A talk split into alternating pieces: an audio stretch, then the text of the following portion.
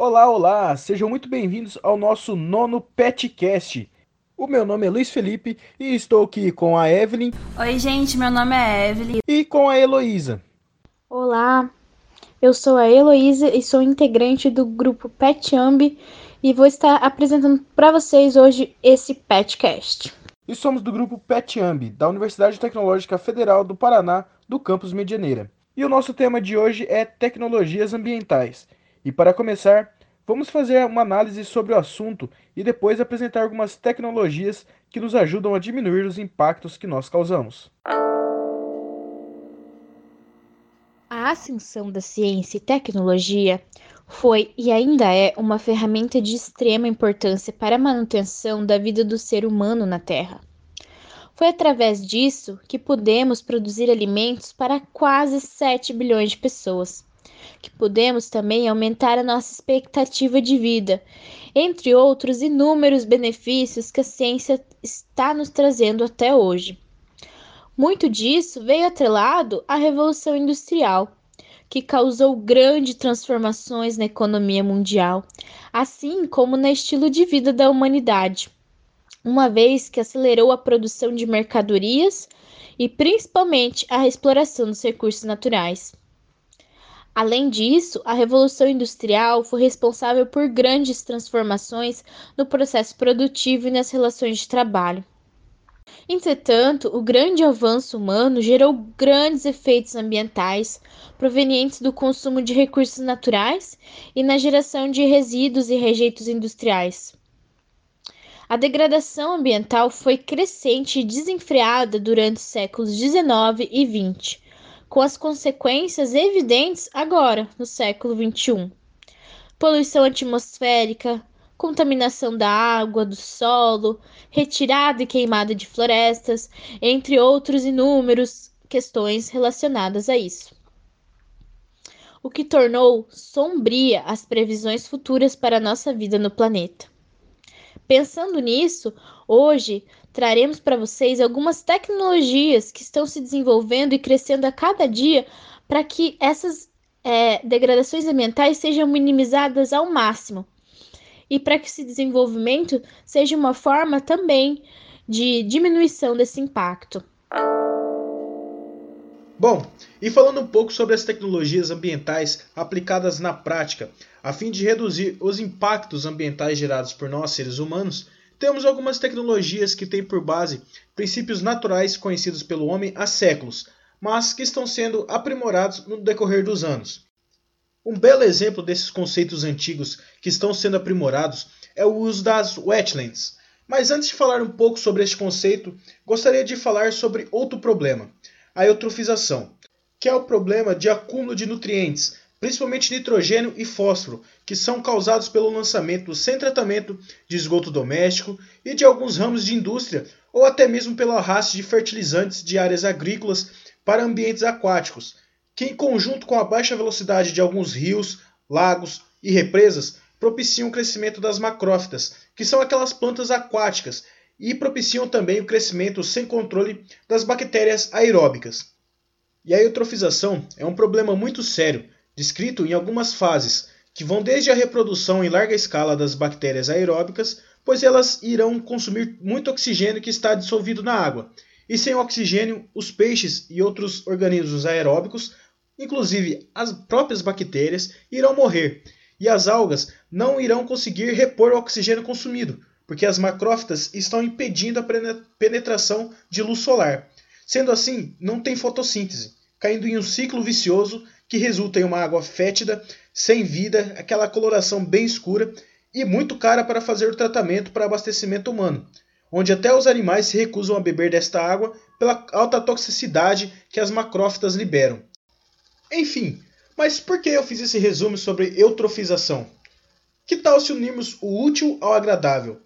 E se um dos principais fatores para a eutrofização é o lançamento do esgoto sem tratamento, por que não utilizar as macrófitas e as bactérias para diminuir seu potencial poluidor do esgoto em ambiente controlado?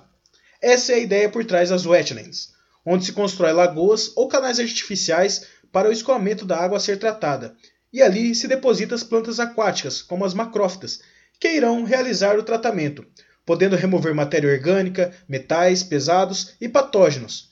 No Brasil, por exemplo, os estudos começaram na década de 90, porém, infelizmente, ainda não temos essa tecnologia tão difundida como uma forma de tratamento de efluentes. Em alguns locais, possuem sistemas experimentais. E segundo o artigo Experiências brasileiras com os wetlands construídos aplicados ao tratamento de águas residuárias, parâmetros de projeto para sistemas horizontais de Pablo Heleno, Cesarino e outros, no decorrer dos anos, a tendência é que o sistema se auto-melhore, onde a remoção de DQO, que é a demanda química de oxigênio, e da DBO, que é a demanda bioquímica de oxigênio, aumentaram cerca de 70% para 98% em 10 anos, utilizando um sistema totalmente natural e sem a necessidade de intensas manutenções. A forma de construção mais utilizada consiste na formação e na construção de uma lagoa impermeabilizada, onde a entrada da lagoa possui uma barreira para ajudar a dispersão do, do efluente. Geralmente se utiliza pedra brita até chegar na zona onde estão as raízes das plantas que irão fazer a filtragem dos poluentes presentes no efluente, que serão direcionados à saída, que também possuem pedra brita para ajudar no controle da vazão e evitar o deslocamento das plantas aquáticas. Além de que é recomendado o uso de tratamento preliminar com gradeamento e peneiramento, para evitar assim que materiais grosseiros entrem nas lagoas, como pedaços de madeira, plástico, entre outros. E ainda, dependendo das características do, do efluente a ser tratado, é recomendado o tratamento primário para corrigir alguns parâmetros, como pH, alcalinidade, acidez, para serem os ideais para o funcionamento das wetlands. E para demonstrar um pouco da importância desse sistema de tratamento, um exemplo muito claro que dá para demonstrar quão eficiente é é a recuperação do rio Sena, em Paris, onde a recuperação foi feita por esse tipo de, de tratamento e o rio Sena era considerado um dos rios mais poluídos na época. E no início da década de 1960, o rio era considerado totalmente sem vida, tinha pouquíssimas espécies de peixes resistindo àquelas condições de água praticamente sem, sem oxigênio, é totalmente anaeróbica e hoje em dia o rio até consegue suportar algumas vidas. Em 2010 foram até encontrados exemplares de salmão do Atlântico que haviam retornado ao, ao rio. Então, é, dá para demonstrar como esse sistema de tratamento pode ser eficiente. E temos outros exemplos aqui no Brasil, como a estação de tratamento de esgoto de Araruama, no Rio de Janeiro, a estação de tratamento de efluentes da fábrica da General Motors, em Santa Catarina, e a estação de tratamento de efluentes na fábrica da Natura, no Pará. Outra tecnologia é a digestão anaeróbia, que é um processo que pode ser utilizado para o tratamento de resíduos sólidos orgânicos, com a vantagem de poder transformar esses resíduos em um produto aproveitável, como o biogás e o biofertilizante. O biogás ele é composto principalmente por metano e gás carbônico e possui uma grande finalidade, seja para sua queima ou para a geração de energia elétrica.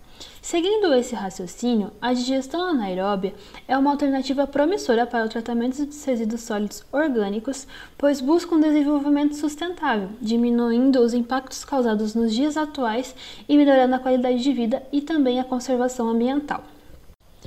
Temos a capacidade de desenvolver tecnologias que proporcionem o uso eficiente dos recursos naturais e a valorização desses resíduos, Atualmente, com a geração cada vez maior de resíduos sólidos urbanos, surge como uma das consequências de um modelo socioambiental do consumismo e do desperdício, cujos impactos podem ser aliviados apenas com o aproveitamento energético de biogás gerado a partir do processamento anaeróbio dos resíduos sólidos orgânicos. Embora não seja uma tecnologia nova, a utilização de biodigestores não é muito divulgada no Brasil. Embora tenha uma, tenha uma finalidade imensa, essa tecnologia pode ser empregada para processamento de vários tipos de resíduos, restos de cultura agrícola, dejetos de animais, resíduos sólidos urbanos orgânicos, entre outros. Essa alternativa atende às necessidades de saneamento municipal, tratando os resíduos localmente e assim evitando impactos ambientais como a emissão de gases de efeito estufa, poluição de águas subterrâneas e superficiais, proporcionando também o aproveitamento energético do biogás gerando energia e ainda a produção de biofertilizantes. No ano de 2018, uma parceria público-privada entre a Companhia de Saneamento do Paraná, a Sanepar, e a Catalina Bioenergia vem trazendo indicativos de como a exploração dos resíduos pode ser uma atividade economicamente viável, pois a iniciativa tem como objetivo a exploração e destinação adequada desses resíduos sólidos orgânicos para a produção de biogás, fertilizantes e a geração de energia elétrica. Outra tecnologia interessante para ser citado é o uso da compostagem e da vermicompostagem para o tratamento de resíduos sólidos orgânicos. Muitas vezes classificamos o resíduo como reciclável ou não reciclável. Os recicláveis são aqueles comuns que nós já sabemos, os plásticos, papéis, metais, etc. Mas às vezes esquecemos que os resíduos orgânicos também podem ser reciclados. Só precisamos da tecnologia certa para que esses resíduos possam se degradar mais rapidamente para ser utilizados novamente em outro processo. A compostagem, por exemplo, ela está atrelada diretamente à reciclagem dos resíduos sólidos orgânicos, onde utiliza as bactérias aeróbicas, fornecendo a elas condições para se multiplicarem e digerirem o mais rápido possível o resíduo. A compostagem pode ser aplicada em grande escala, tratando de resíduos de diversos ramos, como as indústrias de abate de aves, abate de bovinos e resíduos de agricultura, como palhas, cascas de oleaginosas, bagaço de cana e outras agroindústrias, principalmente com resíduos ricos em carbono e nitrogênio, além de ser uma tecnologia natural em que estamos estudando melhor para aprimorarmos o processo a fim de tratar mais resíduos no menor espaço e tempo. E sem contar que o composto gerado possui grande valor agronômico, por disponibilizar os minerais necessários para o desenvolvimento à disposição para as plantas e ainda ajudar a reduzir o volume de resíduos que são direcionados aos aterros sanitários, dando uma alternativa para o tratamento dos resíduos sólidos. Já a vermicompostagem consiste na utilização de minhocas para digerir alguns tipos de resíduos orgânicos, reduzindo seu volume e massa, sem contar que o seu humus tem grande valor eh, agronômico também. E uma vermicomposteira pode ser implantada até mesmo na sua própria casa, pois ocupa um pequeno espaço e, se for bem cuidada, nem emite odores. E assim temos aí mais uma indicação do nosso grupo, do PetAmbi. Construa sua própria vermicomposteira dentro de sua casa. O nosso grupo possui uma e fica em nossa sala. As pessoas que não sabem da nossa vermicomposteira muitas vezes nem percebem que ela está lá, de tão discreto que essa tecnologia pode ser. Então procure aí vídeos no YouTube, procure é, nas redes sociais, em algum local que vai explicar melhor como fazer desenvolver a sua própria vermicomposteira dentro da sua própria casa, que assim você estará ajudando o meio ambiente e estará produzindo seu próprio humus de minhoca e tratando seus próprios resíduos. É uma ideia muito interessante que pode ser aplicada em pequena escala dentro da sua própria casa. E voltando agora um pouco sobre a realidade dos estudos da compostagem, da vermicompostagem, é, alguns estudiosos estão realizando pesquisas a fim de reduzir o tempo da, da, da degradação do resíduo sólido. E onde eles estão unindo as duas tecnologias, onde o resíduo fica um período na vermicompostagem e após alguns dias eles retiram e colocam numa leira de compostagem, assim reduzindo mais ainda o tempo de degradação dos resíduos sólidos. É isso aí então, pessoal. Espero que tenhamos aguçado a sua curiosidade sobre as tecnologias ambientais e que tenha gostado do nosso assunto. E não se esqueça de nos seguir em nossas redes sociais. E caso tenha alguma sugestão de tema para o nosso podcast ou algum outro projeto, entre em contato conosco. É só procurar no Facebook por PetAmb Conexão de Saberes ou no Instagram por petamb.md. E no YouTube também procure pelos nossos, pelo nosso canal PetAmb Conexão de Saberes, o TFPR MD.